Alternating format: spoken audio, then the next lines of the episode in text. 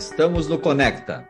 Conecta Processo Penal em Debate, um podcast que trata de temas contemporâneos e problemáticos do processo penal.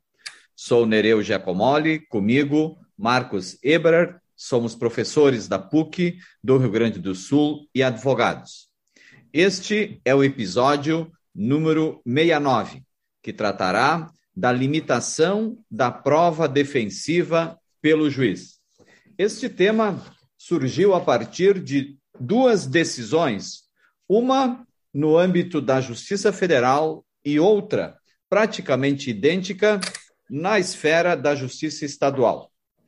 A decisão da Justiça Federal diz o seguinte: os réus deverão, na apresentação da peça defensiva, justificar circunstanciadamente a necessidade da oitiva em juízo de eventuais testemunhas arroladas, frisando-se que os depoentes, consoante o disposto no artigo 400, parágrafo 1 do Código de Processo Penal, devem ter conhecimento sobre os fatos relevantes para a causa, Friso que a jurisprudência e a doutrina pátria são pacíficas ao afirmar que o direito à prova não é absoluto, devendo o magistrado velar pelo princípio da ampla defesa, à luz de outros preceitos constitucionais, notadamente o devido processo legal e a celeridade processual.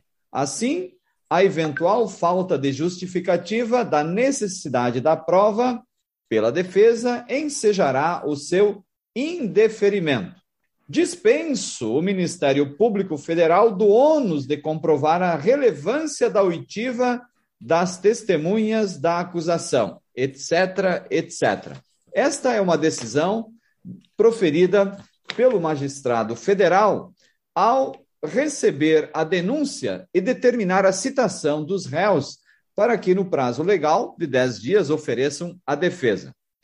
Uma decisão é, praticamente idêntica no âmbito da justiça estadual, diz o seguinte: intime-se a defesa para indicar quais são as testemunhas de fatos relevantes para a solução do processo, pois não serão ouvidas testemunhas meramente abonatórias, ficando facultado à defesa juntar declarações escritas, ciente de que o silêncio será presumido que as testemunhas arroladas são todas abonatórias, Outro sim, considerando que o rol de testemunhas extrapolou o limite permitido em lei, diga qual deve ser dispensada. Trata-se, portanto, de uma interpretação ao artigo 401, ao artigo 400, parágrafo 1 do Código de Processo Penal, que foi acrescentado pela Lei número 11.719 de 2008. Esta disposição legal autoriza o magistrado a indeferir as provas consideradas irrelevantes, impertinentes ou protelatórias, já no juízo de admissibilidade da prova. Podem ser, evidentemente, consideradas irrelevantes ou supérfluas as provas demonstrativas de fatos e circunstâncias desvinculadas do que se quer provar no processo, ou incapazes de alterar a situação fática evidenciada, motivo porque seriam então desnecessárias. Impertinentes seriam as provas inoportunas, inadequadas, desvinculadas do objeto do processo, sem a possibilidade ou sem a entidade para dar um suporte à convicção do julgador, ou sem uma aptidão para demonstrar os fatos, objeto eh, objetos do objeto do processo. É, quando a atividade probatória possuir o único fim de impedir o desenvolvimento e julgamento do processo, dentro de um prazo razoável, se poderia considerar, então, protelatórias essas provas. Contudo, como emitir um juízo prévio à produção da prova acerca de sua irrelevância, impertinência ou do seu mero conteúdo protelatório?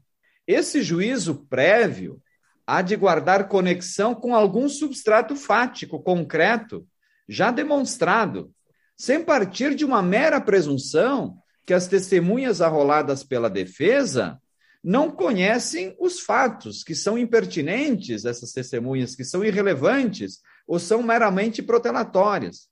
Então, nessas duas decisões, uma do, proferida no âmbito da Justiça Estadual e outra federal, já uma quando o juiz recebeu a denúncia, as duas quando o juiz recebeu a denúncia e determinou a citação do réu, então o juiz já quer que a defesa antecipe o que pretende provar em juízo. Ah. E isto, no meu sentir, viola frontalmente o princípio da ampla defesa. Embora uma das decisões diga que o direito à prova não é absoluto e que o direito à prova deve ser compatibilizado com outros princípios constitucionais, mas o direito à prova é, para a defesa, tanto para a acusação quanto para a defesa, embora não seja um, um, um direito absoluto, é um direito que a, a, tanto a acusação quanto a defesa devem exercer, podem, devem e podem exercê-lo durante o processo.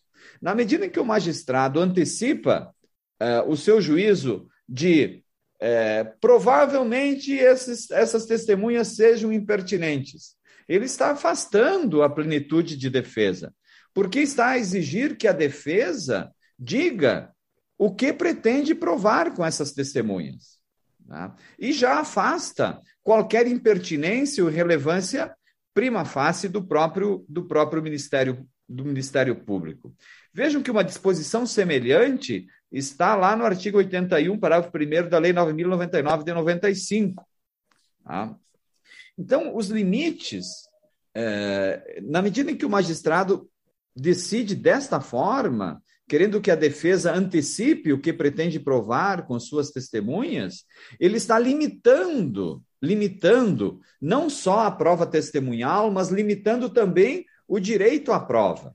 E este limite não encontra nenhuma guarida na Constituição Federal. A Constituição, ela diz, limita a prova às provas ilícitas. Mesmo assim, há toda uma discussão doutrinária sobre a possibilidade de uma prova ilícita ser utilizada em favor da defesa. Tá? Então, queria também ouvir sobre isto, sobre essas decisões que estão é, pipocando né, pela, pela, tanto na Justiça Estadual quanto a Justiça Federal, e que está causando um, um, um, um constrangimento relevante ao direito à prova e à defensiva, professor Marcos. Nereu, o Conecta Podcast, Processo Penal em Debate, é cada vez mais, é, e principalmente a partir desse episódio, é, vai se colocar frente a frente com temas práticos do dia a dia da advocacia, levando advogados e advogadas, nossos colegas, é, repercussões do dia a dia da barriga no balcão, assim como a gente gosta de dizer aqui. E essas decisões, que em verdade elas se confundem tranquilamente com inversões do devido processo legal e que devem ser combatidas pela via da correção parcial nos tribunais.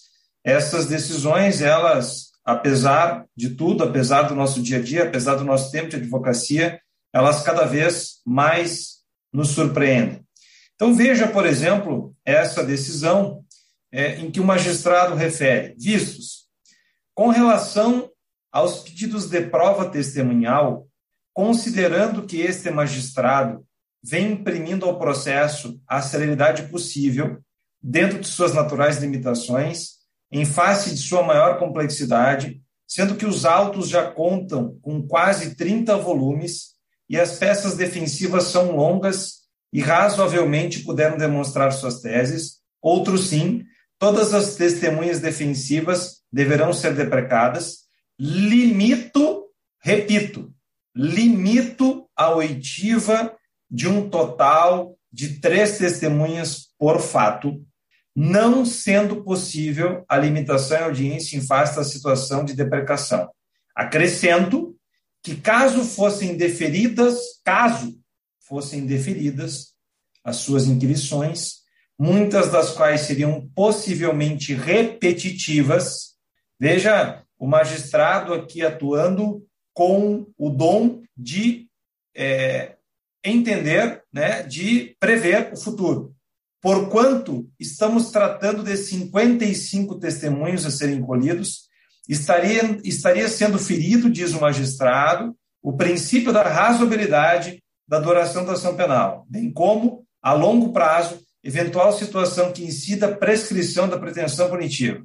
Ainda, dessas três testemunhas por fato, aqui ele está limitando a três por fato, as defesas deverão informar, demonstrando a necessidade de suas inquirições no prazo de sete dias, devendo seguir a ordem da denúncia para intimação. Por fim, as que exceder três testemunhas poderão as defesas trazerem por escrito de forma abonatória.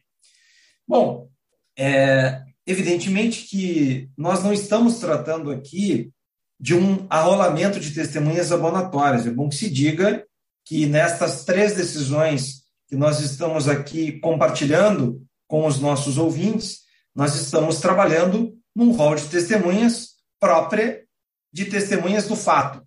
Até mesmo porque as testemunhas abonatórias sequer contam da limitação do rol testemunhal.